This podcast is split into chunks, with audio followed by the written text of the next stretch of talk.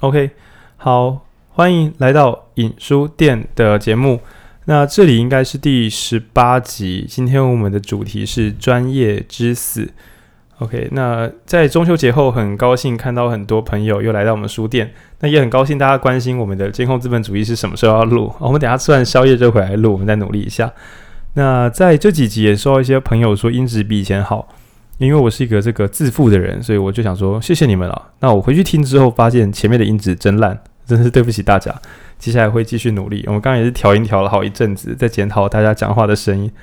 OK，那在读书会呢，这一个月我们从专业之死开始，那接下来也会有一些系列导读。我们今天从这本书开始。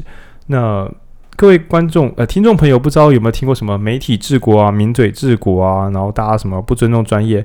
这本书叫《专业之死》，它在二零一七年的时候是好像什么非虚构写作的得得奖，就是一本大家觉得诶，这写的很有道理。那我都会说，会不会是二零一七年这本书被大家喜欢的原因是，因为川普在二零一六选赢，然后大家觉得国家药王，已经没有人尊重专业人士，川普乱讲这样都会选上，那悲痛的知识分子就写了这本书。当然，对台湾人来讲，这个情感会蛮蛮混乱的。就是感谢神经病川普，我们好像现在中美方面的个关系啊，台美之间关系好像有一些进展。但是呢，嗯，有一点理智的人应该也会看得出来说，川普很多东西真的是完全在这个毁弃这个国家的专业，然后让专业人士们的工作是越来越辛苦。对，所以今天我们来讨论这本二零一七年的有名的《专业之死》。跟这本书有关延伸读物，包括像什么美国的反制传统啊，或者最近很有名的反制，那那两本我都还没读过，但我会猜想，嗯，可能会在类似的脉络，我们之后有机会再来做一些补充说明。好，今天我们的导读者是我们的阿君，好，烂的阿君，好，烂的阿君，烂的瓜，黄文君，然后来来导读这本书《专业之死》。好，那你先开始，对，我先安静，不要插话，你先。好。那这本书呢，虽然叫做专业知识，那它其实讲的并不是说，呃，专业不见了，或者是诶，专家消失在这个世界上。它讲的其实主要是关于，就是专家如何，呃，没有被尊重，还有如何就是没有人想要理他们。那他其实想要强调的是，呃，专家跟公民的对话的重要性，以及这件事情一直。逐渐的在消失。OK，那我来解释一下，就是说台湾人可能很难想象，嗯，人民会反对或讨厌或瞧不起专家。那但是我们换一个例子，你觉得台湾人会不会看不起媒体？那我答案一定是肯定的。什么？哦，记者不意外。对，当你看到这个字的时候，表示大家已经觉得媒体不值得信任。天哪，媒体本来是大家都要看的东西，现在我们可以不信任它了。那我不知道各位朋友有没有听过什么啊？你读那个学电啦，大学都学电。天啊！大学本来是一个求知的殿堂，一个神圣的领域，一个很难进去也很难出来的困难的修炼之处。但现在所有人听到说大学毕业，就会觉得哦，谢谢你告诉我这些，跟十二年国教已经没什么差别。有读大学的意思就是有去读大学，你说没有别的意思，没有别的，几乎是贬义，就是什么有你玩四年，到底谁发明这个智障翻译？很多大呃，也许是高中太压抑，但。大学是拿来玩的，已经变成一个大家的尝试。那大学生有没有学会东西？普遍，不管是外界的眼光，或是学生自己，可能都会觉得这个不不不一定有，不敢太确定。所以，我们来看，如果媒体已经被我们早就是当做是一个笑话，那如果大学的学历也已经不算相金，可能连那个相银相铜都没有，可能是破铜烂铁。那你可以想象，就是如果台湾会跟着美国的道路，再过一阵子，对，我们下一站可能就是专业之死。也就是说，什么专家，专家讲的东西能信吗？在台湾这件事情还没有，我觉得还没那么夸张。但是我们还是要小心，因为我们会跟着美国的道路走。那这个不远的未来可能会，嗯，出现这本书上说的各种乱象。嗯。那他在书里面呢，就是这个书的架构，先介绍一下。首先，他会介绍一下这个到底是一个什么样的现象，然后为什么会变成这样子。然后接下来会讨论说，呃，人的原厂设定，就是我们的心理的想法。没错，我们就是生下来就是不相信专家，想不到吧？就是我们我们原厂设定就是让我们不相信这件事情，然后会稍微解释一下。然后接下来会解解释几个嗯重要的因素，其中一个是刚刚有提到的，就是。呃，大学高等教育的普及，然后第二个是网络，时代，然后再来是媒体，然后最后他会稍微提一下，专家也是会错的，但是呃，为什么呃专家会错？还有为什就是我们要怎么面对这件事情？然后还有最后的结论，这大概是这本书今天这本书的架构。我会先解释一下，人们到我们先这样厘清一下，我们不是不相信专家，比如说，我觉得人有一天会死，那专家也说人会死，我并不会说。你说的是错的。我本来觉得专人会死，现在我觉得人不会死，不是啦。我们是安内，我们这边讲的专业之死，讲的是专家跟你的意见相反的时候，你会倾向觉得专家不一定是对的，然后专家甚至在骗我。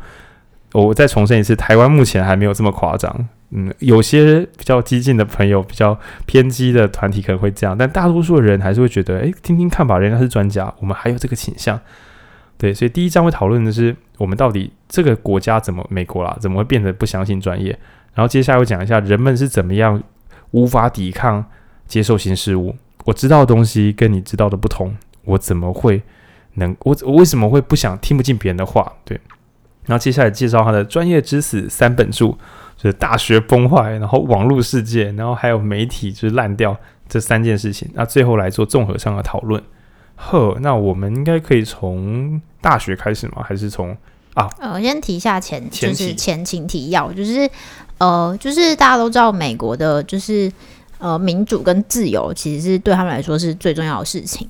但是其实民主的本质就是在挑战，就是民主是诞生于就是挑战旧的阶就旧的权威跟阶级而诞生的，所以。嗯，美国人，你可以说他们协议里面就是很喜欢反骨啊，反骨男孩，挑战，对，挑战在上位者。那但是这个这个呃这个风潮已经到现在已经变成一种流行，就是我反制，我骄傲。呃，我们先回到民主的核心，民主有个核心是票票等值嘛。那想象一下，你是物理学博士，我是一般人，而我们的意见在票票等值之下的意思就是说，你读了很多物理学，但是我们对国防。飞弹的判断，我的一票跟你的一票是等值的，也就是说，是不是比较专业不是那么重要，人们的意志比较重要。那当然，你应该隐约感觉到说，啊，干这是民粹，嘿嘿嘿嘿嘿嘿，差差差，有一点点接近，有一点接近，就是民主这件事情本来就是交给大家做主，而不是交给正确判断的人做主。对，看我们变反民主电台了，哭哭。我们等下会解释哦，我们只是讲是。民主本身就带着反威权，而威权跟专业常常靠得很近，所以弄得不好，从反威权的工具就会变成反专业的工具。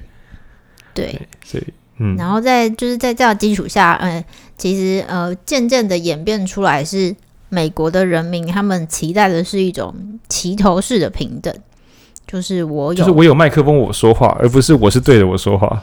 对。而且你要尊重我有这个说话，哦，我有说话的权利。对，大家最喜欢说就是我不同意你，但是你有说话的权利。对，那你就变说我不同意你，你不同意我的观点，但是你应该同意我有放假消息的权利。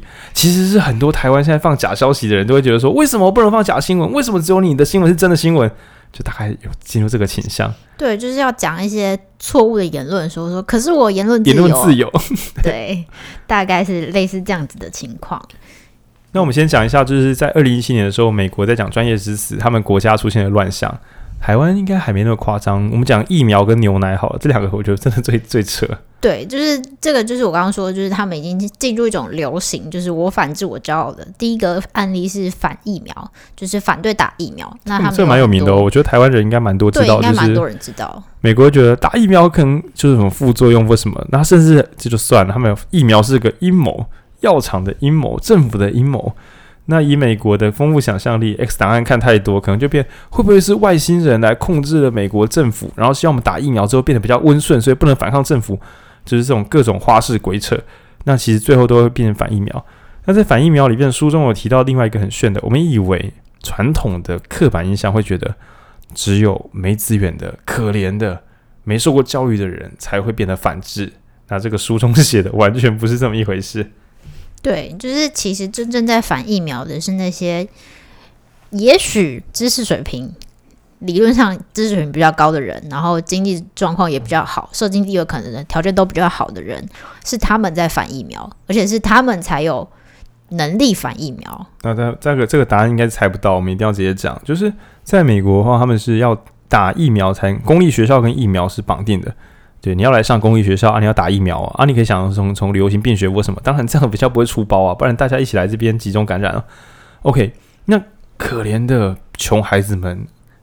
为了拿到国家的公立资源，只好来打疫苗啊！喝嘎仔不怕，有打疫苗，所以大家的就是就是得到基本的保护。那反而是你有钱到不需要读公立学校的人，就会想说：“我才不要国家的施舍，什么国家的阴谋，公立疫苗可怕。”然后就不打，哭吧。所以反而是有钱的人可以就是放心去作死。对，那这边你想说哦，所以这个电台是支持疫苗的喽？对，我们支持，我支持疫苗，是是真的，就是。会有副作用，跟就是大多数人受保护这两个东西是可以并存的，好吗？就像开车可能会死掉，对，我知道，好，那还是可以开，就这样。好，那这个例子呢，我觉得听起来会，也许也许你从流行病学或是说从医疗上，你会觉得，可是还是可能会有副作用啊。对对对，这你说的都对。但是叫大家都不要打疫苗，这是不是不管大家的死活呢？想象一下，我们现在不是小儿麻痹或什么都是用疫苗根治掉的。你叫大家不要打，出事是谁负责？这其实很奇怪。那这个例子还算是攸关重大。也许你真的怕自己孩子打了疫苗就醒不来，好，你会害怕。那我们来进下一题：牛奶，牛奶妈真是有够强。嗯，就是美国呢，就是有另外一群人在提倡喝生乳，所以生乳呢，就是完全没有经过杀菌的牛乳。他小时候学过什么贝氏杀菌法，低温杀菌保持风味。那对于一些美国人来讲，这不是真正的牛奶，这不是我的自由牛奶，不是我的天然纯天然牛奶，它被杀菌了。畜牧业的阴谋，畜牧业的阴谋，它一定是为了控制。这我乱讲，一下我鬼扯，一定是畜牧业呢害怕原来牛奶是可以不用杀菌的这件事情，它一直掩盖这么多年，就是为了我们只能够喝畜牧业的牛奶，而不能够自由的找牧场喝牛奶。他骗我们不能在家里养牛喝牛奶，他是骗我们的。然后他一定赚了很多钱，再用政治献金，叫政治人物去推动说每个公立学校大家都要喝杀菌过的牛奶。为什么我不能够喝没有杀菌的牛奶？人难道不能对抗那些细菌吗？这 whatever 就是诸如此类的。好，我自己是个中医师，所以其实我可以想象我的患者可能很多也是狂热的反西医分子，他们肯定会觉得，对哦，我们要纯天然的，纯天然就是棒。比如说纯天然重金属。为什么山里的矿石我不能放到嘴巴里面？我有这个自由，我为什么不能吃？我就觉得我比较好啊。OK，fine，你说的都对。OK，那这个反生乳他们的口号是说什么？喜欢牛屁屁的味道？这段不是梗，书上是这样写的。我猜这个就他们的考据跟就是天然感，就很像什么羊有羊羊骚味，牛也会有一点点大自然的味道。那但是有一点尝试就会知道说，没有杀菌，就是把一堆你可能会生病的细菌倒到自己嘴巴里喝啊。你抵抗力如果比较差，你就不要生病。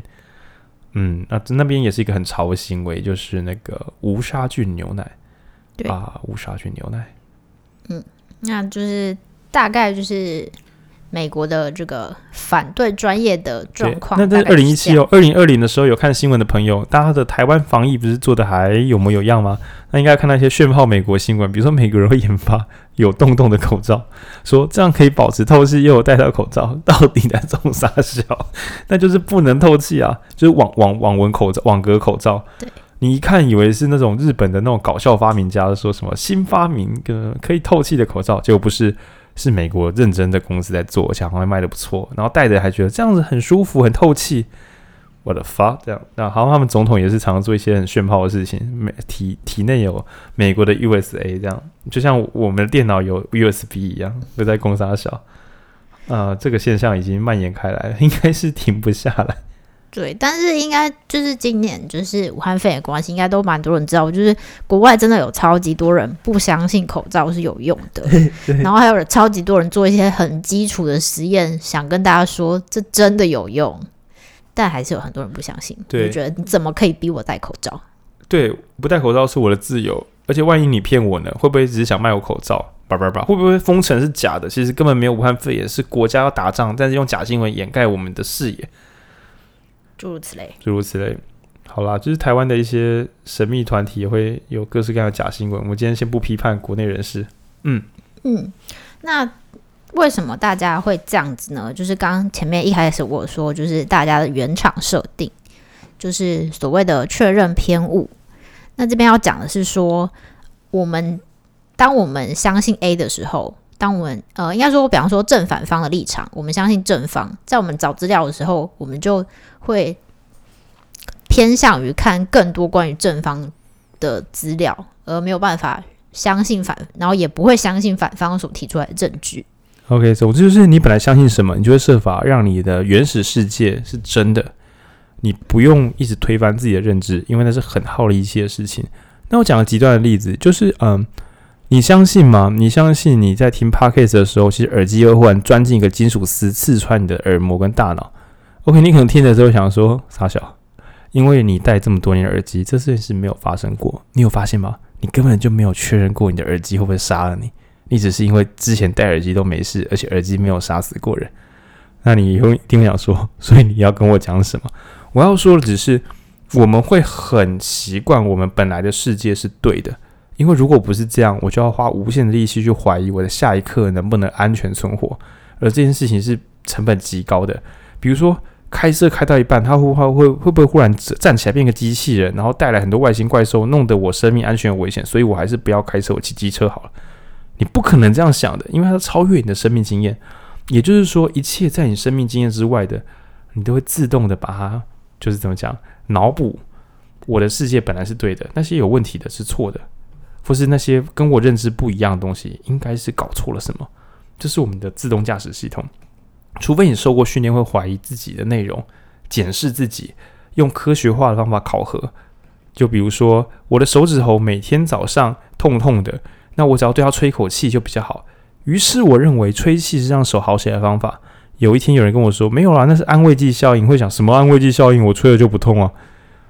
我除非很能自省说，OK，那我能够用别的方法不痛吗？或是我有没有可能吹了还是会痛？或可能是吹气之前的什么什么东西影响了我的手？不是那一口气，而是别的东西影响了这只手痛不痛？这就是科学化的思维。如何检视我们自己是对是错？这不是我们的原厂设定，我们的原厂设定是我本来看到的世界就是正确的世界，我本来的观点就是正确的观点，这个很难哦。那这次呢，我们的读书会文君有帮我们准备那个现场的观众小 Q&A，那这两题呢，我的答案都是反制的答案，大家可以一起试试看。第一题是，第一题是想想请大家就你的生命经验。或者是最近的经验中，回想一下，你上次被呃反对方的观点说服是什么时候？就是人家说，哎、欸，你这样不对啦，然后你听完之后，对哦，原来是你这样，就就是你的观点跟他人不同，然后你被说服是什么时候？这很难哦，这很难哦。对，然后第二题是，你会上网查资料吗？就是你遇到你不懂的事情，你会上网查资料吗？还是你会？先上网查资料，再询问你专家意见。你可以接触到的专家意见，或者是你会直接询问专家的意见。你知道这多困难了吗？就是你看到说，哎呦，美国的飞机好像很厉害，OK，你当真了对吧？你有没有办法找到你用网络查或什么查到所谓的大家公认的国防专家，再写个信问他那个东西真的吗？我老实讲了，我没有了，我加个零金。那或者是你有没有，比方说你刚好在就是有在从军的朋友，你是不是会至少有想过稍微问一下他军中的状况，或就他知道的是什么样的状况？我觉得几乎连这个都。那我们再讲一个比较上网的进阶版，好，你上网查看到新闻，比如前几天什么川普的协议留着 USA，就是这种东西啊。如果你 sense 够好，你要应该会直觉想，真的吗？干嘛呢？谁说的？哪里来？但这很困难，你可能哎干这个酷哎，川普又在白痴了，转发。所以我们在笑长辈传假新闻的时候，你要想啊，长辈没有烂到哪里啦，大家都差不多啊。就是因为你过去对川普印象就是那，那他就是那个白烂样，所以他这种白烂的迷因，你会觉得哇，川我川威武，他果然发这种废文了。事实上，他是建立在我们对他认知长这个样子。今天如果川普很认真说，我要引用宪法第几条，其实怎么样怎么样，重点在于公平而不是民主的煽动。就算他真的这样讲，你可能看的时候也会想说，这是川普，对吧？因为他跟你过往认知不同，所以重点已经是你过往认知长怎样，而不是这世界的事实是什么。这个是很困难的一个议题啊。嗯。然后，尤其是呃，很多观念，其实你会有那个观念，它背后呃隐含的意义是，就是那是你对你，那是一种你的自我认同，所以要去推翻它就会变得更困难。就是你在推翻一个你下你推翻你自己。OK，我们讲一个比较，比如小时候你很努力，然后成绩很好，然后老师跟爸妈都说你很努力，真的你这样成绩很好，你心中就埋下一个种子，厉害的人就是努力的人。你很难想象厉害的人是因为家里的帮助、运气好，或是因为家里有钱让你可以读书，而不是只有你自己一个人很努力。你也很难想象有些人书读不好，不是不努力，而是他根本没有时间可以读书，他的父母根本不期待他把书读好。在你原本的世界中，你无法想象有人努力，就是包括材质的不同，你很难想象有人竟然他的成绩表现不好，或他的社会的表现不好，是不是因为不够努力，而是因为环境让他无法。就是爬得上来，对。那所以今天当有人跟你说你的成绩比较好，是因为你看我们的教育部的调查统计，有台大的学生有八成是台北人，而且家里经济不二吧，你可能会一瞬间想说，我家里又没有什么钱，努力才可以上好好的学校，我才不管别人怎么想。OK fine，因为过往的你是靠努力上来的，所以你很难想象努力是元素之一，而不是全部的元素。但是你要如何一瞬之间接受这件事情呢？这是很困难的。对，然后所以其实呃，因循这个背景设定，其实现在的很多人他们在获得资讯的时候，他们并不是想要搞懂一件事情，而只是想要去证明我是对的，证明我原本的呃对，或者是说他就是为了取得一个立场，他并不是真的想要搞懂一些什么。取得一个立场或取得一个风向，你可以看立场新闻或风向新闻。哦，这能梗的，他们现在还还在吗？对对，那这是可以想可想而知啊，因为上网去搞懂，相当于是做研究。做研究基本的精神就是找一下我检核我是否是对，以及看一下反方的说法，然后正反并陈，然后再做出自己的判断。而且你本来就已经安装好了判断系统。这边讲判断系统不是三 二一，我觉得是什么？不是这种，是。OK，你说车子可能死亡率比较高，那我要调出的是可靠的统计普查，然后叭叭叭，然后再排除掉呃统计的偏差，然后最后再确定相关联性啊，以及呢确定有没有专家学者有过相关研究叭叭叭。你会你知道吗？研究所啊，其实就是为了一个小小的问题，花两年时间去写一篇不一定有用的东西，因为来证明自己知道一件事情的某一部分。可能要花好几年，但我们现在判断事情都是我 Google，我我理解，我专家，对，这是不太可能的事情。嗯嗯，好，那，前面这些大概就是基本架构，啊，对，就是为什么会这样，大概现在是什么状况，然后接下来他要讲的是呃三个他觉得呃重要的原因。对，第一个是我们一开始提到的，就是。广设大学 这件事情有没有很熟悉啊？各位朋友，你们有没有人读学电的、啊？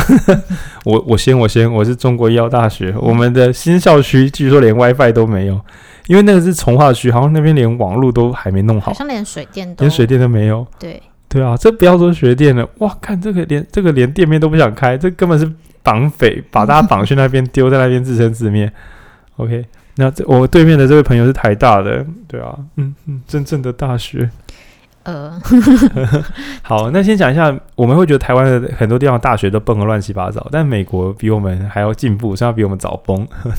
对，那呃，先讲一下他，他就是觉得现在大学问题到底是哪些？好了，第一个是现在已经不是上大学，然后去什么追求知识啊，取得学位，呃，就是这已经是一个，就是过去式了。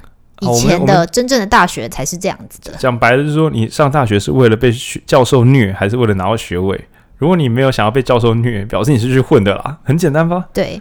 那书里面它的用法是说，大家只是去买一个上大学的体验，你懂吗？这就跟买一个就是什么游轮之旅是类似的道理。换一下大学之旅啊，四年，而且他们学费超级贵。然后在书里面有提到，他们的宿舍甚至会标榜就是什么宿舍很漂亮，就像前阵子九妹去那个交大来读我们的学校，宿舍很漂亮，你就知道说学生跟学校的关系已经不太一样。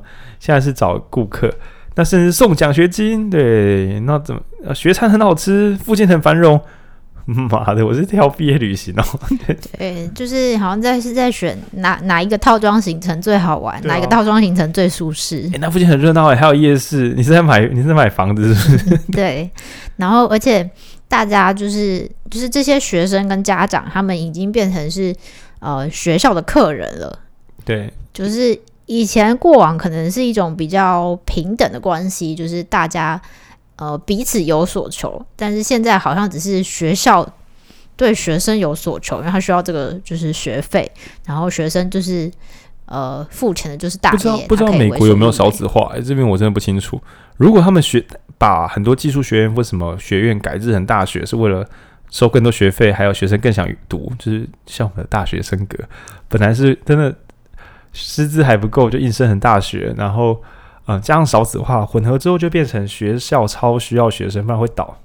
对，其实台湾最近好像有啊，不是什么哪一间发不出学费。这间最近也有，就是最近也开始讨论更多，就是这些大学要怎么退场的问题啦。对，那你可以想象说，大家都要讨好学生，那还有我们学校学生了。好了，学权朋友们，这个我不是要批判大家，我讲一个现象，就是书中作者觉得有件事很恐怖，叫教学评鉴。对，因为他觉得教学评鉴最后变成学老师根本不能不敢当学生，这样我可以我讲的有趣吗？大家喜欢吗？然后我是不是能够让学生们满意？但这个满意是蛮，他说通常大家讲的是讨不讨喜，而不是厉不厉害。对，那就麻烦大了。那就是就是快乐教授绝对会比硬派教授来的受欢迎。当然，如果学校学生自己很懂事，就是觉得。老师，你当我妈的！但是你真的是一个好老师，你的学术学基础真的很扎实，也教的不错。只是我自己没有好好准备，你题目又太难了。但是老师，你真的是最棒的。如果有这种学生的话，那教授可能会比较奔放一点。但想必大多数的，就是尤其是状况不好的学校，应该蛮怕得罪学生的，或是评鉴的我的评鉴很差。嗯，那可能也会影响到后来各种。啊、呃，薪资啊，升迁啊，甚至是能不能留任，恐怕都会是问题。那在这个情况之下，有一个可怕的统计数字是，美国的大学有八十趴，就书中所载，有八十趴给出的成绩都是 A 或 A 加，也就是说，你要拿一个 B 等 B 的等级或 C，你只有二十趴以下的几率，还比较难。成绩单里要出现一个 B 或两个 B，都是都要很努力的，不然你一不小心，教授就给你过了。那里面还提到一个让我汗颜的标准，让我知道我读的是学电，对，谁都是。他说，现在的大学竟然大多数的学校学科一整个学期不用写一份超过二十页的报告。那我心想，靠，这么多，这个标准好高啊！写一份二十页的报告，哦，如果我们都要这样子，我真的会觉得我有在求知求学哦，干，真的好硬。真的，他说竟然一门都没有，所以我就想说，所以以前是每一堂课都要写二十页以上。以前的美国的大学是每个学生每一堂课都要交二十页以上的报告。妈的，真的知识分子。对啊，可以想象，如果在台湾，这一定是就是没有人要修的，就是那种硬到大家就是硬到不行课。对，对它里面有提到营养学分，他说营养学分在所难免，因为每一堂课都很难过，大家就不敢去试试看自己不熟悉的领域。但是连主修学科都很好过，那大家到底学了什么东西？没错，这就是他的担忧。那大学呢，已经在讨好大家之后，本来大家是来求知的，这群有机会求知的人，反而聚在一起藐视学问，成为藐视学问大熔炉。那其中还有一些故事范例，是会有那种大学生大二，然后挑战自己的教授，最后结语是教授。我知道你跟我意见不同，你没有要同意我的意思啊，但我也不觉得我是错的，毕竟我们都能表达自己的意见。哇，干，我这教授，我真的气到中风啊！对，然后除了这个之外，还有另外一个是，就是大家都会主张大学的阶段是一个所谓的安全空间，就是学生有犯错的权利啊。没错，就是学生有犯错的权利，但是呃，于是这些学生在。前面大家已经，他已经就是养尊处优，大家就是已经把他就是捧在手掌心，然后你又跟他说他有犯错的权利，他他就会变成一种就是无的放矢，然后就是呃很很有趣的事情是，学生有犯错权利这句话，我也不敢说他是是真的是错的吗？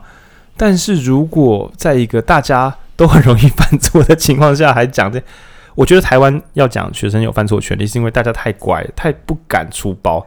太不敢去挑战思想，但是如果整个国家的人民都已经什么东西都拿出来臭臭干一轮的话，这个犯错权利可能就没有什么帮助。我觉得还是要平衡。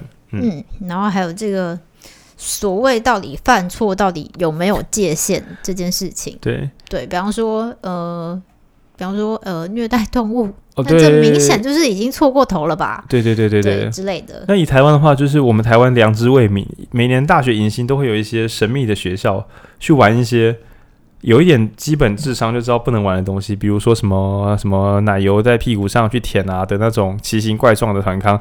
你只要清醒一点，就会想说我们到底在搞什么鬼？这样，那我们还会批判。那可以想到美国大学他们好像会有什么兄弟会，或是那种就是嗯，为了表现我们的团结一致。跟你的融入，所以我们来做一些怪事情。那大家可以看那个电影《社群网站》，或是任何美国有大学生的电影里面，大致上都会有一些怪事。对。那当然，我我们这边岔题来讲，我有听到一个很高雅的，就好像是嗯，理工啊，那什么理工学院。嗯，最有名的理工学院是麻省理工学院。嗯，那据说了，我已经忘记典故了。我可能现在在讲假新闻，就是他们会有一个宿舍大战，双方都可以用遥控车或是机器人，就是反正就是你不能侵入对方的宿舍，但是你可以用遥控的东西去里边洒水或干嘛的互搞。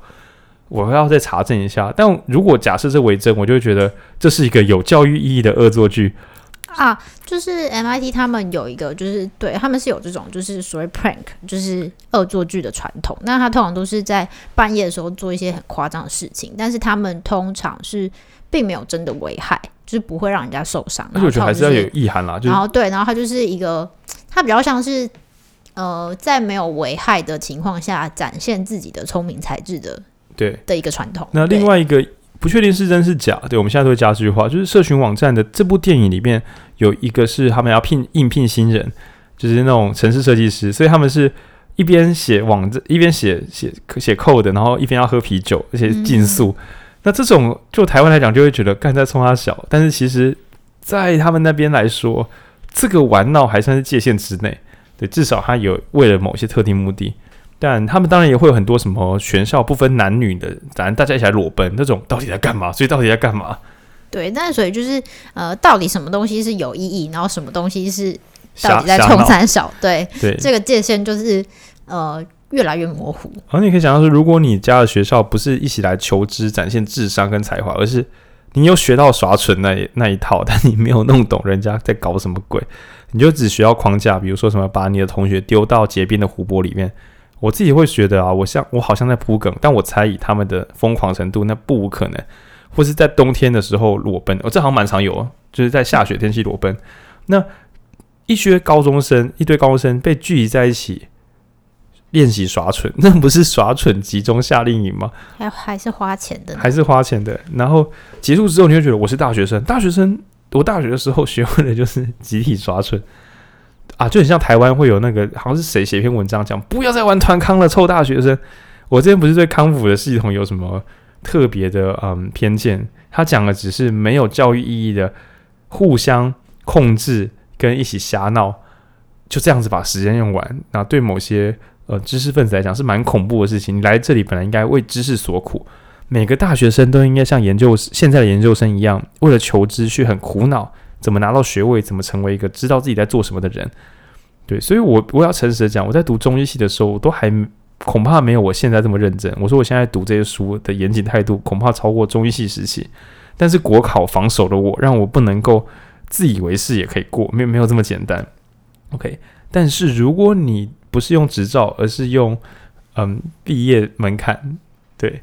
那大家知道，像是连英文的毕业门槛也有各式各样，什么学校补完的英听时数啊，再考个小考试就可以过。我们好像也蛮习惯用放水让大家好过。那比如说我的好朋友们啊，学弟们也在推广各式各样，让大学不要这么容易当人，因为可能因为家庭或是经济因素。但是有一些人可能会趁机钻这个漏洞，就是我不用全力以赴的求学，总之我来读大学，你应该要让我拿到学历，不然我不是很可怜吗？这个可能也会混在一起，惨了，要得罪人了，酷酷。那这个就是大家可以想象，就是在这个呃惯坏大学生们的一个系统上，它就是会渐渐养出越来越多，就是导致专业知识的公民。对，Okay. 尤其当大家都是大学生，然后大多数的大学生都没有大学生的资格，他有那个名字，但其实根本没有那个水准。在这个时候呢，普罗大众都觉得我们有读过大学，我们现在读过大学了，我们大狗狗了，但其实根本不知道在读三小。然后这些人就会出来说：“我以前教授也 nothing 呢。”但是有可能哦，有可能因为你的学校扩编太快，是真的没有请到高手哦。嗯，对，就我我就会觉得说，嗯。如果哪一天我被我每次去演讲时，我都会跟他们讲说，你们可以再找看专家更厉害的人，因为我是一个可能还不错的业余爱好者。就像你知道吗？你现在在听这个说书频道，很可能就在抹杀你的智商哦。因为真正的高手是因为你不认识，所以你被逼着来听我们这个假装有水准的频道，你一定要小心哦。我读这本书的时候，最大的恐慌就是我是个半路出家的自以为的全能说书人，会不会其实只是一个这个拿书当做挡箭板的？老高，嗯，请大家自己斟酌了。没有对，那接下来就是除了大学之外呢，第二个要讲到的是网络。那它其实呃，就是当大家讲到专业知识啊，就是大家不愿意沟通的时候，大家通常会觉得罪魁祸首就是网络。但是其实呃，作者在书里面觉得说，网络其实不坏，但是它嗯，就是它有它的。用法跟你如果没有审慎使用的话，会被推向一个比较不好的方向。它比较是这个意思。那我们就网络的功能是什么？假设你要来求知的话，你可以想哦，很久以前会说去图书馆查，或者是可以现在可以上网查。那其实比较像是一个找答案的一个方式，这没什么好奇怪。比如说锅贴要怎么煎会煎得比较好，我一定上网查，我哪还去买食谱？来不及啊。OK，好，我个人的论点是这样：技术性的东西，网络可以帮一点忙，因为。技术是一翻两瞪眼，我的灯接了会不会亮？我的锅贴能不能吃？不太有什么打嘴炮的空间。但是我查一个观点，比如说台湾的国防强不强？我查完之后其实是很难论证。你说那我们可以来战争看看？没有，不要乱讲话，不是这样验算的。很多答案我们很难确定真伪，所以在知识性的东西，很可能我们查到的并不是最好的答案，而是最多人喜欢的答案。那各位观听众朋友应该可以想象，最多人喜欢的答案大概就是大家看得懂的答案。嗯，因为真正的好答案如果太难，大多数人就无法理解它，那他就不会在演算法产生优势，所以一定是大家都看得下去的版本。哇，那那这跟真理就没有什么关系喽？那是大家看得懂的版本，包括像假新闻很多，像什么川普的，我协议里留的是 USA。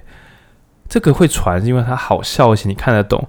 他如果讲一些专业术语梗，就算是真的，你可能也传不出去，也不会在演算法排在前面。对，嗯、因为它不是很重要，大家不是很看得懂。对，但是就是大家对于这个边界通常是没有办法辨别的，所以大家会觉得网络自学可以让我成为任何领域的专家，这是现在非常多人。哦，自学生嘛，文君想批判自学生，不是，不是，不是，我并没有。好啦，其实开玩笑，是因为自学生也不是全部都用上网自学，自学的意思只是不去学校，你还是可以请老师，还是可以请专家的。对，而且如果你学费付的够贵的自学，可能是一线的高手来一一的教，还真的会变得比较厉害。嗯，对，所以我们不是要开自学生玩笑，我们讲的是网络自学家可能会比无知的人更强，但是未必知道真正的答案，尤其是一些价值命题或复杂逻辑。不是系统性的东西，那可能没那么简单。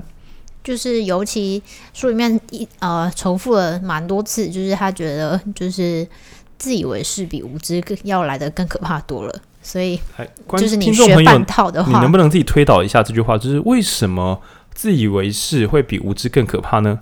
那从前面组合起来，就是因为你查这些东西自以为是之后，你就更难接受正确答案，因为你已经有一个版本的答案了，你的防御力上升了。什么都不知道会比较好教。那在我们前几集不知道有没有提过，我们在访谈很多领域的高手的时候，我们都问他，你会不会收学徒？那他们的意思就是会啊，我们会收，什么都收。那我都会很三八，我都会都问说，那你要不要先学过？那他们答案都是不要，不要先学过，拜托不要先学过。不要。对，因为他们很害怕你学的如果是错的，我还要、啊、这样说好了。你买房子啊，买中古屋，你会希望拜托，我很怕里面有很丑的装潢。烂掉的丑装潢，我还要花钱砸掉。但是如果是空屋，只有抹水泥，又是谢谢你，谢谢你，我可以省很多清运费用。大概是这个感觉。就是很多时候我们网络上查出来的东西，对于专家来讲说，哇，干你里面盖了一些垃圾装潢，我们现在要从头开始了。你的管路烂掉了，结果你外面钉钉了木座，谢谢你。好，我们现在要从木座拆掉，去把你的管路修好，麻烦大了这下。对，那网络上就是有非常多像这样子的事实，或是伪装的事实。就是美国人查说牛奶喝什么比较好，他就会查到生乳理论，然后读了很多之后，就觉得畜牧业的阴谋。然后你要再跟他讲的时候，他已经脑中觉得，可是畜牧业有阴谋。对对，我们前面有个东西没有补题，叫做阴谋论，就是某些事实被遮掩，而你所有之所以不知道，是因为有些人在控制这个事实。那如果意见跟我们不同，表示他们已经被控制了。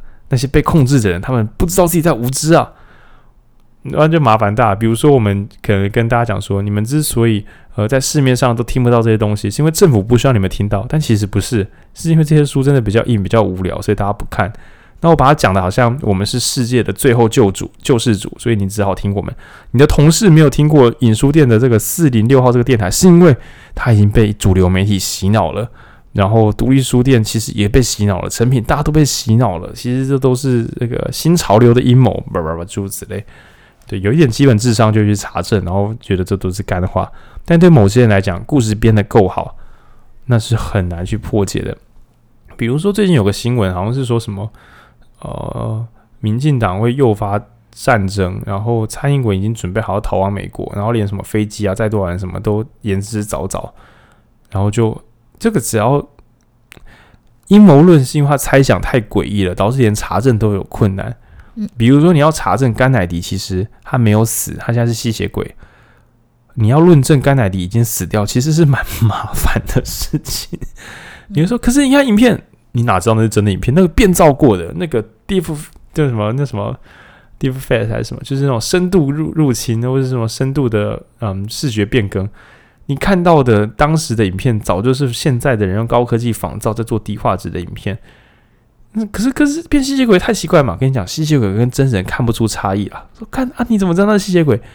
他如果不是吸血鬼，他开始跟你讲他的大吸血鬼理论。他会想，干我听了什么？我听了什么？就是你没有办法，就是证明不存在的东西不存在啊。对，比如说火力发电厂的正中间的核心，你知道什么？是一支核能棒。根本就没有在烧炭，其实政府全部都是用核能了，但是他不敢说，因为我们要反核，但火力早就不够了。你看炭这么大块，你回家你拿个木炭烧，你不觉得一下就烧完了吗？真的用火力发电要烧多少炭？这根本是不可能的。而且那些炉灰要埋去哪里？烤肉的时候烧点炭我都埋不完，真的要烧到全台湾都可以用电？你相信吗？世界现在只剩下核能了。你说什么水力发电？那这是核能的电。然后人工造雨之后，假装在发电啦、看，我也我觉得演得很像。对我我自己都动摇了。对，其实火力发电厂里面差的都是核能棒。那说空屋呢？空屋那个是那个是中国中国因素啦。呃，这段好像是真的哦。哎，各位观众，我们在开玩笑的时候，请自己审慎的拿出良知来判断。我有时候也会讲错。那有时候我是铺地狱梗跟乐色笑话，请大家自己侦查。作为一个这个可以求知。哦，有判断力的好公民，哦，感谢啊。对，那总之呢，就是这些事实或是呃伪造的事实，就是会在一直在网络上流传。当然，它跟所谓真正的知识或者是呃知识演化成的能力，其实是呃三种完全不同的东西。但在网络上，我们很难辨识。我们以为我们读了一个就是是真是假的故事，那我们就会以为。我们吸收了一个，对，反正就是键盘评论家。我看完一些内容，看完一些网络文章，我就觉得这个我也写得出来，自己写看就照样写不出来。对，OK，那第三段我们来到最后，他要讲的是媒体，因为他觉得媒体其实比网络更早开始搞砸。嗯，那媒体他讲的就是，其实从广播的时代，就是呃，随着一些就是呃竞争嘛，那他就会需要分众，所以就是从。广播时代就有有主流的广播媒体，那就一定有就是小众的广播媒体，就是可能会散播一些阴谋论啊这些，但是总是有一些讨厌主流媒体的人会非常喜欢这个频道。总之，在老三台的时代，电视台你大家都在看嘛，那你不求求收视率啊，大家都要看，我就做我该做的事就好了，嗯、我不需要搞东搞西，我就可以有我的收费。但如果电视台从三台变成三百台，我要拿到收视率，我不得不，我我今天想要做中立客观的新闻，但是我哪做得赢 CNN？好吧，我只好开始做一些外星人，开始搞搞笑，开始做奇怪的事，帅哥美女啊，然后干嘛干嘛的，只为了争取那一点点目光。那就像是我们现在知道说很多什么哦，美女新闻主播，其实以前的新闻主播都是些无聊的中年男子，专业专家来报新闻。那自从有人发现了找帅哥美女收视率也会高，而且比较便宜，我又不用找那一两个专家，那这些这些招数就开始变成，嗯，只是为了赚钱来做媒体。那我们不客气的讲说，呃，很多知识分子会很担心，像老高啊，会不会真那他讲的那些东西又不准确，会不会导致大家就就是被骗了或反制？那有另外一派人反驳说，OK OK，你说老高反制。那你们有没有认真的去反对一下新闻龙卷风？对，因为我每当在吃东西的时候，晚上啦，我蛮晚吃东西的。有时候看到宝杰他们在干够，我是真的会笑得很开心。朱学恒跟宝杰那个组合真的很屌。但是我是抱着看娱乐节目的心，就像很多人看老高是抱着娱乐节目的心。那我这边要跟大家讲一下，如果你看老高是，诶，不对，不可能，听我们的频道听得下去的人，还会觉得老高是知识，那你内在的。你的认知也是蛮广的，我猜你喜欢我们就会觉得老高太浅，或是太嗯以偏概全，诸如此类。我我猜的，对，我不敢确定。那在看新闻龙卷风的时候，不是各种哇外星人哇这个飞机，他们那个激动的语气其实是很动人的，而他们影响台湾人的智商应该比老高严重多了。老高不过两三百万。就算一个影片三百万好了，可是那个电视台播不知道播几年了，嗯，而且电视播出来的东西，台湾民众会比较，现在可能会觉得网络上真的，可是比较传统一点，还是会觉得报章杂志媒体新闻才是真正的内容。当然，因为我们选举国内自己分裂，会觉得啊，三立都假新闻，TVBS 都假新闻。你看很棒吧？我们台湾人因为这样子增加了一点点媒体识读的能力，呃，有有吗？怀疑的心一点点，对，但总之呢，就是媒体，大家可以想象，以前只有三台，而且以前的呃实际的播出的时数可能是十八个小时啊，就像是现在有 Seven Eleven，你知道什么意思吗？那是早上七点到晚上十一点的意思。据说是某一次全台大停电，这个刚刚在考证，店门关不下来，然后发现又有人要买东西，就发现哎，好像晚上也是可以。那后来就一步一步去尝试二十四小时，一旦开了之后变军备竞赛，他们发现连续开着比较不会耗损资源，上班下班开灯关灯冷藏或者是盘点，一直开着好像也不那么糟，所以就变成一个潮流。OK，那回到新闻台，当时本来很久以前，如果你是个长辈的话，你小时候应该会看过收播这两个字，也就是电视会变成一个奇怪的彩色色块，然后就停在那边，直到早上六点之后开始播卡通或播新闻，晨间新闻。但现在好像已经大家都变成，我宁愿放个袋子让它跑二十四小时，也不要关掉。OK，宁愿放一些白天已经放过两遍的东西，再放第三遍、第五遍。那这个新闻台曾经呢是要很严谨的，想象每天我们只能报一小时的新闻。我想以台湾这个二零二零年的这个十月九号、十月八号这一代来讲，我报一下川普得病，然后我可能再报一下有什么重大新闻干。嗯嗯嗯嗯嗯。可恶，我这边比较少看新闻。总之，大的新闻报个几条之后，大概就要收播了，才一小时。假设在国际新闻就是一个小时之内，今天呢，嗯、彰化县有一栋老的民宅就是裂开倒掉了，我可能还要想说报这个新闻会不会太偏了？因为我还有很多事情没报完，是不是要把那些东西讲完？那这个好吧，就遗珠就不报了。但是如果今天是二十四小时。总是有很多东西可以。对，我可能连什么有一只猫长得很好笑，我都要拿出来当新闻，不然我不知道怎么撑过我的二十四小时。而且每一台都报新闻，我还要找一些独家酷的，所以怎么办？而且流量又很重要，我要去 YouTube 上面抓什么当红影片来。你知道吗？现在网络最红的影片是什么？什么？这是取巧。网络最红的影片在爆出来的时候，人们会因为我我在网络上看过这个，所以我想看一下新闻怎么报。那其实都是在消磨时间，根本大家没有力气去报真相。另外一个跟大学很像的是，大学开很多的时候，厉害的老师是有限的，所以很多学校会因为师资不够，教得乱七八糟。各位同学们自己在学校可能多少感觉得到，不是每个老师都真的有那个战力啊。如果你认真读，你会比较容易体会到。那记者呢？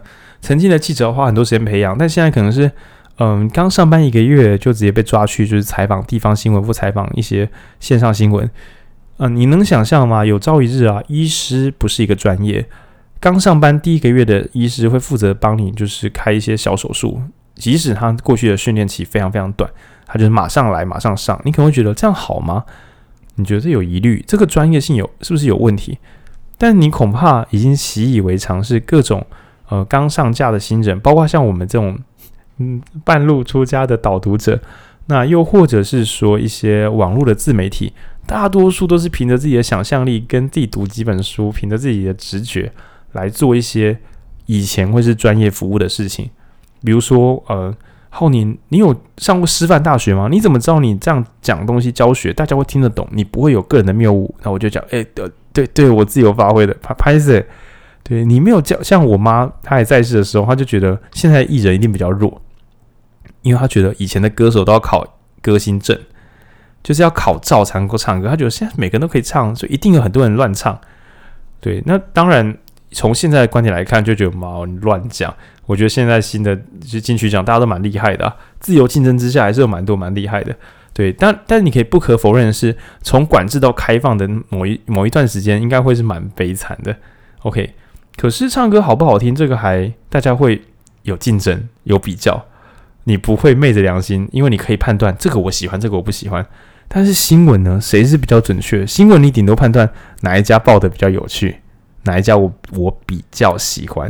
可是今天如果我们问的问题是，我这样一下是玩笑，哪一个乐团的曲风是最精准的？哇，这超过我的能力范围了。你说我 R&B 爵士什么？其实我不是很清楚爵士到底是什么，所以我的喜好不是这个。当然评评审可能会有他的标准，但是我很确定普罗大众不会是用某一种学院标准在评。那如果今天我们的媒体的重点是谁是比较正确的，那常识上我们会相信一下公式应该是正确的。还好他现在也没有出什么大错，我们还有可以相信的媒体。那或是说，据说近期华视表现也不错，但很多有政党色彩的媒体在报政治新闻的时候就绝对会失准。就是大选之前两边都说他们会赢，你就知道一定是有人错的，怎么可能两边都对的？而且 NCC 也不会去阻止出手说。诶，三立，诶，不是，诶，TVBS，你们是假新闻哦。我们知道民调不是这样子哦。可是 NCC 介入这个 就会变国家机器介入，所以也不好意思讲。那总之，在刚刚的上述种种情况之下，媒体也变成一个真的是乱源。对，为了找人，为了锤狼 K，所以他不得不报有趣的东西去叫你多看几眼。嗯，然后也稀释到没有什么专，没有足量的专业人士去撑住每个空间。啊，所以听到这边呢。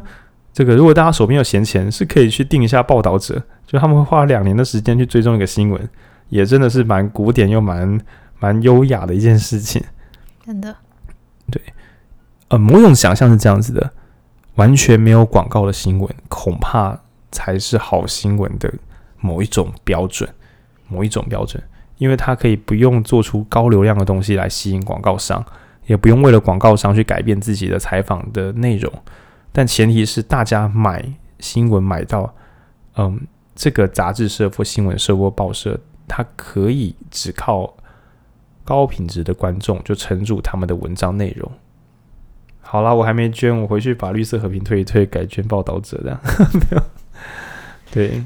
但我觉得这个其实可以，呃，有点像，我想时间也差不多，就是进一个结论，就是我觉得报道者的这个案例就是 跟。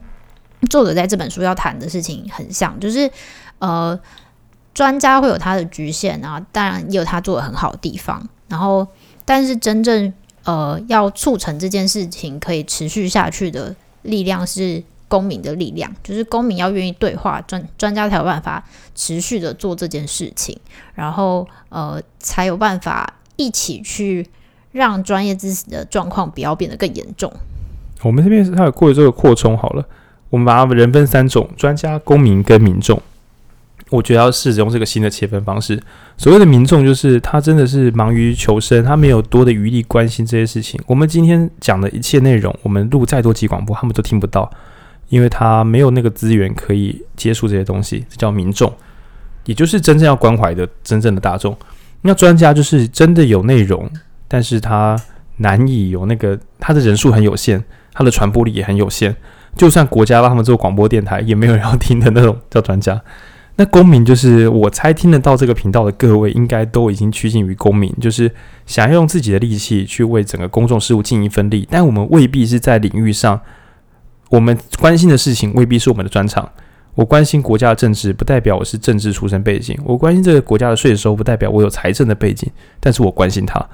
那这个关心不能够只是沦为我关心，所以我是对的。靠飞，那我们跟我们这边报名，对公民应该是。背起公众的责任的这个义务，就是，嗯，我知道这个国家变得更好，要大家一起努力。有些人不能努力，我代理他们来好好努力。所以我要把专家的声音传给更多人。我是一个传声筒。我们人比专家多太多了，而且我们比较接地气，由我们来传导给大家。那就像是在选举期，二零一八之后那个丰原那个假新闻清洁剂。OK。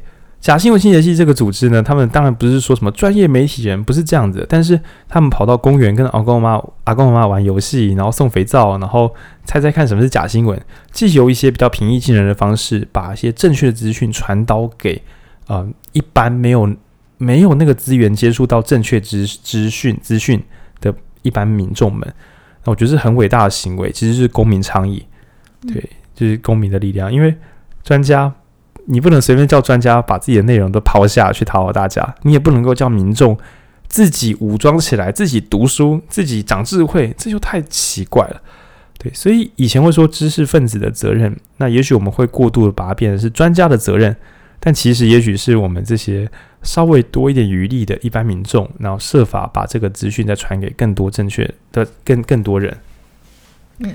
那这本书后面有讨论，一开始从头到尾都在贯穿一个很麻烦的命题，就是如果没有人去做沟通协调，这个国家最后到底要变往哪边走？一条路是，嗯、民粹的政客喊着发大财，大家好啊，让他发大财，喊着说死刑才能够救台湾，然后大家就哦，杀人啊，杀死刑啊，杀鸡儆猴，杀他全家的，我们会变成。我们到底是要信任是这样民粹的民主、民粹的政客？另外一条道路是什么？还是嗯无情的专家，也就是嗯独裁的专家？独裁的技术官僚？独裁技术官僚 VS 嗯那个民粹的无知的民粹政客？无知的民粹政客。其实我觉得民粹政客搞不好不是无知，他是知道，但还是这样做了，也很有可能。对。那你希望国家变得民粹还是独裁呢？请在下面给我们留言。哎、欸，我是真的很怕，如果给我选，我一定选独裁，因为就是呃，可恶，这样讲有点，因为民粹可能是大家一起死，但独裁是还有人活了下来。对，我知道这样讲很不对，但是其实作者并不是要叫我们二选一，他是说我们再不动手的话，你只能最后会是两个选一个，嗯，或是轮流。民粹完之后就变成独裁，独裁之后民主又回来推翻那个独裁，但是又变民粹，对，都不会有好的结果。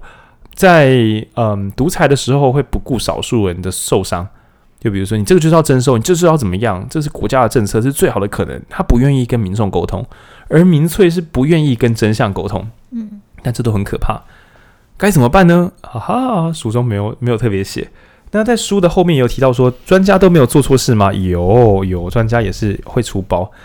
那以美国、台湾，我们等一下再讨论。以美国的话，前几年很有名的恶协，邪恶的恶，协议的协，那讲的是一个就是高阶诈欺师，诈欺整个诈欺全矽谷，好像背着专家的牌子，或是一个能言善道的人也可以骗过专家。那专家又有什么用？又或者是台湾影响？哦，好，我那时候还年纪还小，二零零八年金融海啸把全世界的经济搞乱七八糟，这些审核都是财政官员呢，都是经济教授，大家不是都专家，怎么还会放任着金融海啸长出来？又或者是说，说好的让我们过得好，为什么美国说什么关心国家啊，世界警察怎么会弄到我们的飞机被挟持进来撞倒我们的双子星大楼？我们国家的。说的我们的国防，我们的飞弹又有什么用？你看我们国家死了这么多人。好，那当国家有重大的损失，一再一次又一次出现的时候，比如说什么新冠肺炎啊，是不是要废掉 WHO 啊？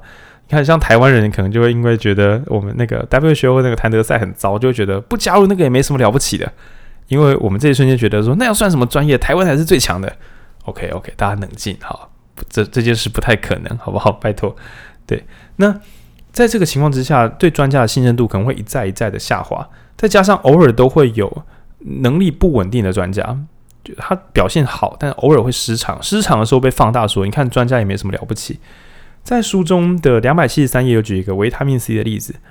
好，也许你听到路边的阿桑跟你讲维他命 C 瓦赫瓦赫，你会觉得谢谢你，然后嘿卖东西给我，你不以为然。但如果是诺贝尔化学奖得主跟你说维他命 C 治百病，你信不信？你敢不敢跟他说？我听你在乱讲，你真的知道什么是维他命 C 吗？你可能不敢嘴他，因为他是诺贝尔化学奖。这个案例是，呃嗯，诺贝尔化学奖一九七零年的得主。那他在那个时候呢，他非常狂热的相信维他命 C，到处帮维他命 C 代言。你如果是直销商，你真是中大奖。你这次诺贝尔化学奖的得主帮你代言你的产品，赢了，稳了。那这个得主，诺贝尔化学奖得主，到底是凭什么觉得维他命 C 很棒呢？答案是因为呢，他的家庭医师觉得维他命 C 很棒，可是他的家庭医师是个密医，而且根本就没有什么专业素养，所以等于是他情感上的相信这个密医，再用自己的专业帮他背书，把这个假消息散出去，直到今天，在美国据说还有人拿着这个诺贝尔化学奖的说过的话去卖维他命 C，说你看一九七零年的时候，那时候人就觉得维他命 C 这么棒，天哪！他那时候给的剂量是每天好像三千毫克，是正常使用量的五十倍。妈的，是五十倍维他命 C。那这是一个可怕的这个专业已死的现象。我的专业是化学，但我自以为我对医学是了解的，这是一个可怕的事情。那那时候还有一个教师在，嗯，一个医师。你知道吗？我们会相信医师是对的，比如说可以改变政治啊，或什么的，因为我们觉得穿白袍的人说话比较有道理。我们不相信媒体，我们不相信政治人物，我们可以相信医师，这是前阵子的潮流。OK，而且不要说只有不要说只有台湾民众党啦，各党都是啦。你看，我们我们有赖清德啊，然后我们有那个激进也有医师啊，是吴兴岱。对对，然后是嗯，谁实力是我比较弱，对，比较弱。好。就是，反正医师牌打出来是有用，因为我们多少尊尊重那个权威感。邓惠文啊，也是啊。总之，医师可以救国了。好，我知道大家现在会觉得说没有了，我们还是就事论事。真是台湾改革赞。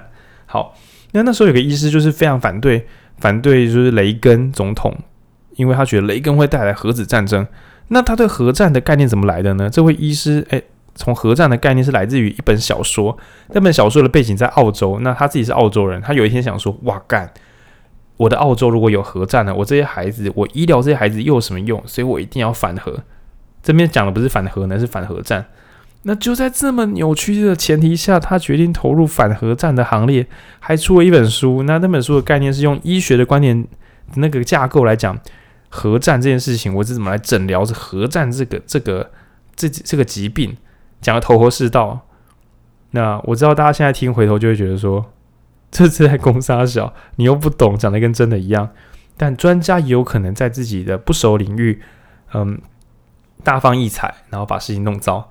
那这个有一个专有名词叫什么？月晕效应。你以为中间很亮，旁边就看起来比较亮，但其实没有，旁边是暗的，那是你的错觉，诸如此类。好，那这本书在终局的时候有提到一个，嗯，蛮。泄气的段落，那他讲的是引用《纳尼亚传奇》的作者，他曾经写一个虚构角色叫史库鲁，他是英文翻译，就不要管他的原词是什么。总之呢，这个史库鲁先生呢，他是一个地狱的，嗯，算我我称他为呃老师，嗯，地狱教师，好，地狱地狱教师。那他在地狱的大学毕业致辞的时候，我们不是都有什么什么哈佛毕业致辞？他在地狱的毕业致辞跟他的学生讲说：“我来教大家，同学们要毕业了，祝大家鹏程万里啊！那我来教大家几招酷招，让大家以后把世界变地狱变得更简单。就像我们会说让让世界变得更好，但因为是地狱嘛，所以说我们怎么让世界变得更糟？我要跟大家教个分享个几招。那这感觉还会出书哦，因为他如果讲得很好的话，好，那他就教说：我教大家最大的大招，我心中的大招是民主。”你可以去传播民主这个观念。哦，纳尼亚传奇作者反民主，因为他说民主是什么？民主就是，啊，里面有提到那个，哎，你在看那个段落吗？对，OK，我可以念，就是念，他是说，他就跟他的毕业生们说，记住民主这两个字，这个宝贝可以用来牵着人的鼻子走。然后他说。因为这会让人忍不住说出“我哪一点比不上你”，这个心情，大家心里都知道，当你说出这句话的时候，你就是在嘴硬，因为你如果你是一个博士，你不会对一个蠢蛋说这句话；你如果是一个名校毕业生，你不会对失业流浪汉说这句话。但是会说出这句话的人，表示你知道对方比你好，对，你才会说我哪里比不上你。对，一定自己知道哪里比不上。对，然后觉得民主是一个温床，让所有比你厉害的人都可以说，可是一人一票啊，我的意见跟你意见一样好啊，所以其实反而很容易造成大家对于自己觉得对方比我厉害，我就用民主这一招说你跟我一样，嗯嗯，然后他觉得这就是世界会毁掉的一个大招，叫做民主。我跟各位同学分享，哇，真是酸。民主产生的这个我哪一点不如你的心情，是民主自己的克星。哭吧，也就是民主会造成反民主，大家可以参考反动的修辞。哎、欸，这是认真的，就是确实有人说，我们让大家做主，会不会反而让大家一起推向灭亡的道路？反而不能让大家自己决定自己的未来该怎么过。也就是说，如果让民众决定了疫苗要不要打，让民众决定了牛奶要不要杀菌。让民众决定了上大学是不是免费，让民众决定是不是要降健保费，但增加健保给付项目，很可能都会导致不可逆的毁损后果。对，比如说让民众决定政府要不要开一个民众的存款，每年会有十二趴的利率，那由国债去支出，这可能弄得不好就过了，然后大家还存得很开心，很像是大家一起开一台失速列车，金 combo。那这个现象呢？有另外一个作者也提到，那个书中没有提到，是我自己补充，叫爱爱因兰德。那我最喜欢他的酸民作品，不知道他是伟大的作品，只是他的意识形态很浓厚浓烈，叫阿特拉斯耸耸肩。那补充说明一下，阿特拉斯他就是扛嗯希腊神话吗？扛地球的神。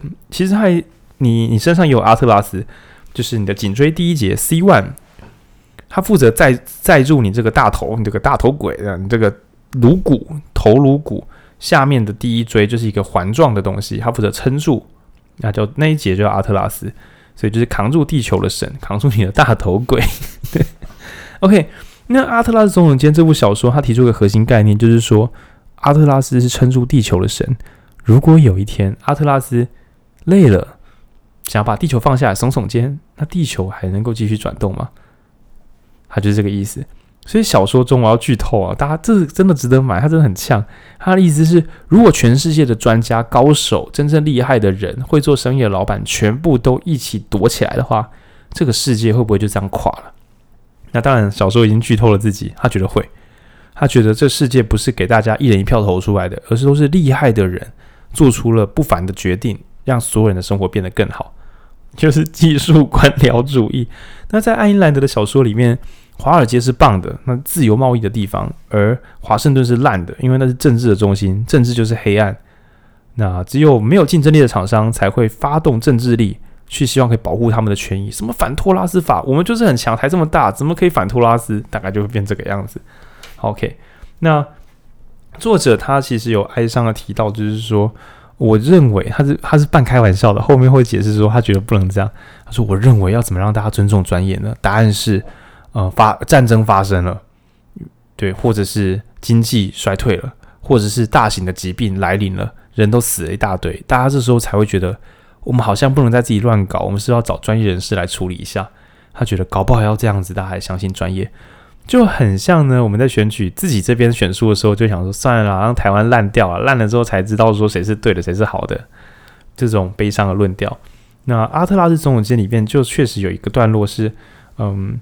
民众因为自己做决定，所以专家都变不见，然后过着很可怕的悲惨生活。水断了，电断了，一群人自己想办法上蒸汽火车，却没有办法把它开到终点。所以在下雪的这个雪原里面，火车停下来，然后人们不知道要躲在里面保暖，反正都下来说，不然我们用走的，然后全部冻死在雪原上面。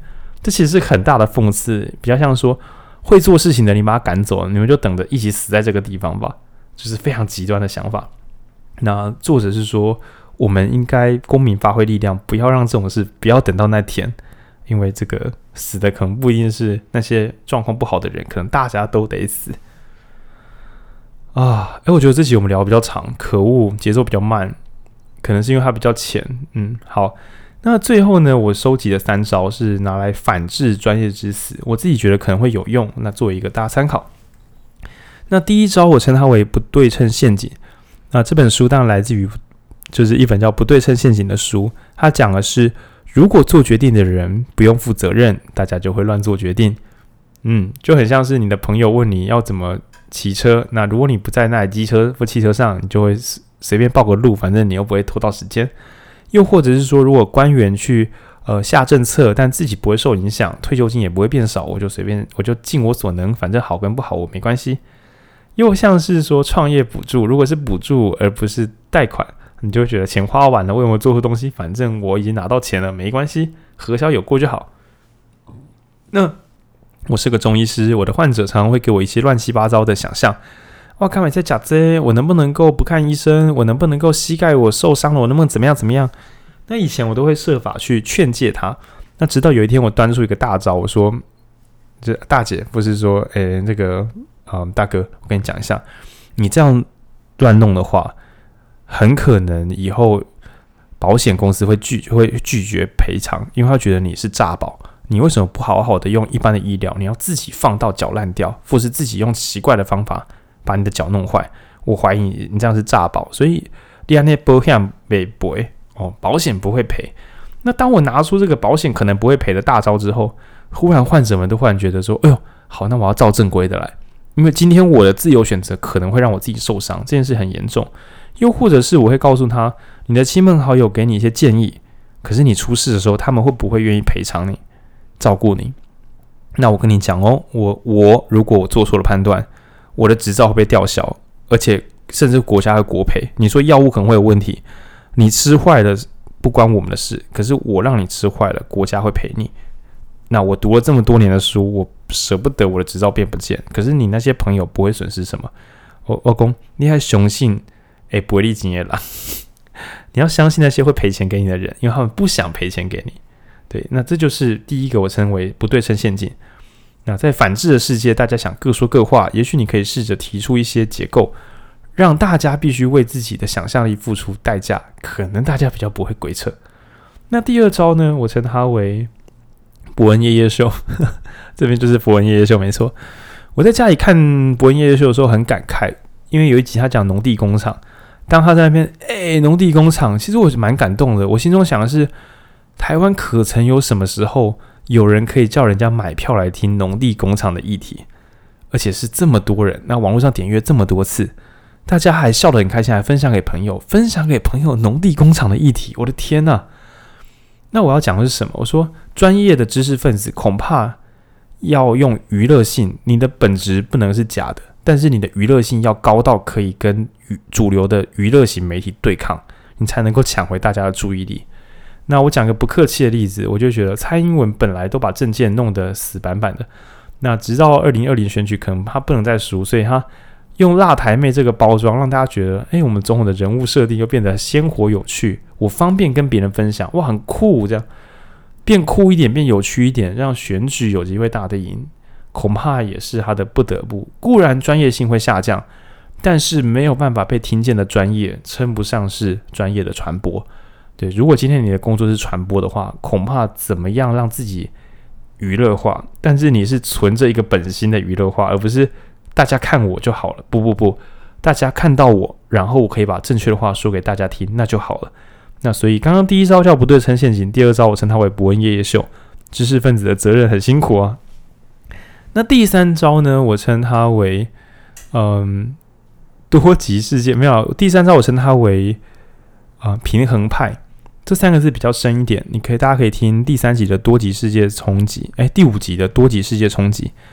在好几百年前，有一群英国年轻人觉得国家政治不好。那他们并没有想要推翻政府、推翻贵族、推翻英国女皇，他们也没有想说我们来巩固皇权。他们想的事情是，到底谁执政会让我们变得更好呢？是贵族还是人民？那他们发现了，可能都不是，因为拿到权力的人都会腐化，所以我必须让这些拿到权力的人遵循一个更高级的东西，一个协定。谁想执政，谁就要同意这个协定。那这个东西就是我们现在所知道的宪法。我觉得这很这部概念概念很伟大。那我把它翻译成我们现在的专业知识的现代世界，就是当我觉得对方跟我的意见相反的时候，我不应该去讨论你对还是我对，我错还是你错，因为这样很容易吵到没办法讨论。也许我们应该讨论，OK？诶，你刚刚说，呃，打疫苗会容易死掉吗？OK？那你觉得死掉多少人是危险的？就很像是开车会撞死人，搭飞机可能会死人，多少人是危险的？一个都不行吗？那一个都不行的话，其实打疫苗会死掉，不打疫苗也会死掉，所以不打疫苗也是不行的。可是怎么办？所以也许你的意思是，死掉的人变多是不能接受的。你你同意的是这个吗？比如说，如果今天不打疫苗死掉的人比较少，打疫苗的人死掉比较多，那虽然不打不打疫苗也会死人，可是我死的比较少啊，所以我是比较好的。也就是说，我们不讨论本来的答案是对是错，我们一起来研究正确的标准是什么。讨论出来之后，可能你的朋友也觉得说，好啦，死掉的人少一点，那就是比较厉害的。诶，查一查之后发现，打疫苗的死的比较少，他可能他是自己说服了自己，他希望人们更健康，所以觉得不要打疫苗。但是现在他听一听之后，觉得嗯，我希望人们更健康，那还是打一下，虽然不是那么好，但是可以接受啦。这是比较接近现实的，就是我们应该找出真实的标准。那平衡派的这些当时的年轻人，古代绝亲，给我另外一个感动的地方是，他们不是在嗯沙龙里面聊一聊就结束了，他们印了很多小册子到街上去跟大家说：“哎，先生，听过宪法吗？就是很像，就很像是哎，听过安利吗？听过如新吗？这样听过宪法吗？听过台湾独立吗？然后去接讲，去讲一下宪法是什么。”那今天呢，你的朋友可能在吃饭的桌上胡言乱语，什么？我跟你讲啊，减肥就是要先瘦下来再重训，不然后肚子练很多肌肉之后，以后都变肥油。你知道吗？有时候我们听到这种鬼话，都会觉得哦，哦，反正没啥，不要起冲突。可是如果你要改变这个反智的世界，你可能要冒着冲突的危险讲一下。诶，可是肚子的那个油跟肌肉好像不一样呢。你要稍微慢慢的切入，去让人们习惯不同的意见，可能是。嗯，对方可让让大家可以接受跟习惯，原来我们知道的东西可能是错的，这个很重要。对，那我们提出了，我自己提出了三招是：第一个，不对称陷阱，让人们自己负责任；那第二个，伯恩夜夜秀，让困难的东西可以进到观众的眼前；然后第三招，我们称它为就是平衡派之美，对，去定下正确的标准。我们只讨论正确的标准就好，不要讨论正确是什么。讨论正确的标准，以及主动出击去防止所有反制的言语，不是叫你吵架哦，是出一点声音让他知道。哎呦，好像有些人觉得我的不对哦，好吧，我不知道他为什么觉得我不对，但是哎呦，有人给我一个声音是说我可能是错的哦。这件事情真的要靠公民来完成。好啦，这集因为我们这个怀着关心公民的心，这么。轻松可爱的一本快乐好书，竟然倒了已经快一小时十七分啊，史上最长的一集。对，好，跟大家致歉，跟大家致歉。但但我也觉得这本其实也蛮推荐，想要做政治改革或是觉得假新闻充斥很麻烦的人。最近有一本叫《反智》，我还没有看，但是这本《专业之死》也蛮值得一看的，因为这个东西真的会动摇国本。当我们不相信，呃。所有专业人士提供的建议的时候，其实意味着我们会回到原始时代，全部都靠自己的想象力瞎搞。对，那这个对于有资源的人，他其实有多重选择。我失败了，我可以再自己把自己救回来。但其实这些政策如果乱改一通，最后会影响的多半还是那些没有资源的一般人士。那这些人恰好也是最容易被骗的人，所以有时候知识分子会觉得很灰心，觉得。我想要救人，结果弄到最后是这些。我想救人，自己在乱搞，好累哦，不想弄了。OK，这是正常的。我那时候参选完之后也是这个心情，觉得状况好的人根本就不需要改变政治，也过得好好吗？对，但是这这恐怕就是公民责任。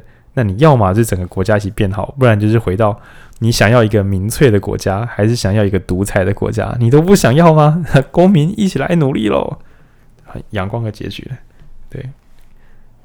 录超久的，好啦，那我们后面还有也会把多极世界从啊讲错，把那个监控资本主义，我们我已经有一个新的战略，会在分段把它录好，因为我就是读了这些书之后，越来越觉得我是个不专业的导读者，我不能够自己想要讲什么就讲什么，观众可能会以为啊这本书就是这样很有趣，没有没有没有，其实它很深，所以我要带出我的娱乐性，但我也希望我有我自己的深度。那时候到了，我可能也会找专业人士来对我自己做检核。对，但现在我还在训练之中。那感谢大家的收听，就拜，嗯，拜。